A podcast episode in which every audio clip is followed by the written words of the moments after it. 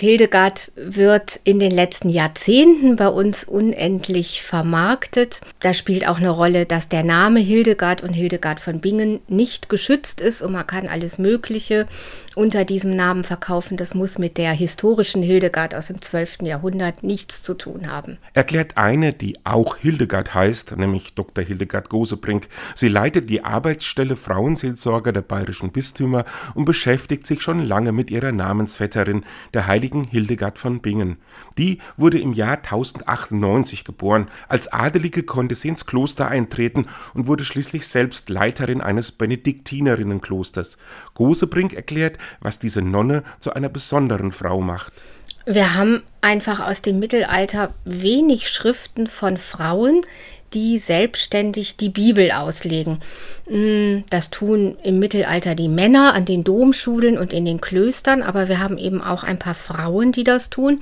Und da spielt Hildegard eine ganz wichtige Rolle und sie hat auch so ein paar eigene Akzente in ihrer Bibelauslegung, die sich ähm, abhebt vom Mainstream ihrer Zeit. Ein Beispiel dafür ist ihre Interpretation der Erschaffung von Mann und Frau in der Schöpfungserzählung also ich finde immer sympathisch bei Hildegard, ist die Eva vollkommener als der Adam, weil Gott bei ihr nur einen Schritt braucht, während er bei Adam zwei Schritte braucht.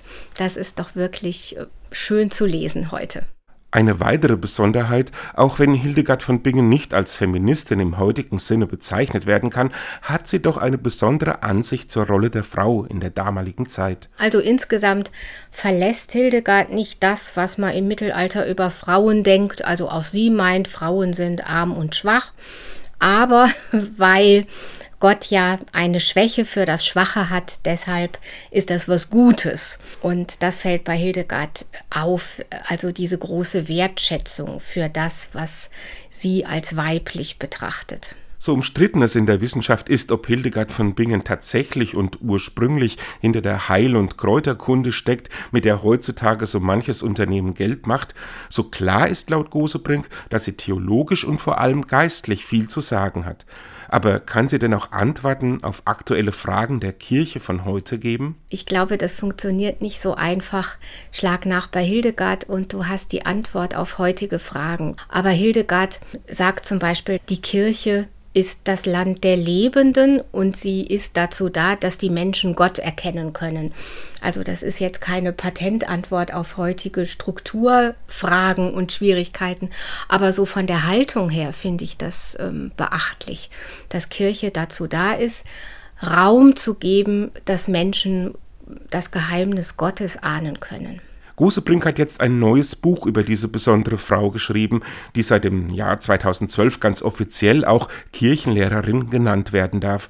Die Welt ist voll Licht, heißt es, und es will nicht nur informieren und deuten, sondern auch Anregungen geben. Das Buch ist einfach entstanden nicht nur aus der Wissenschaft, sondern auch aus der Praxis, aus der Bildungsarbeit, aus der Frauenseelsorge.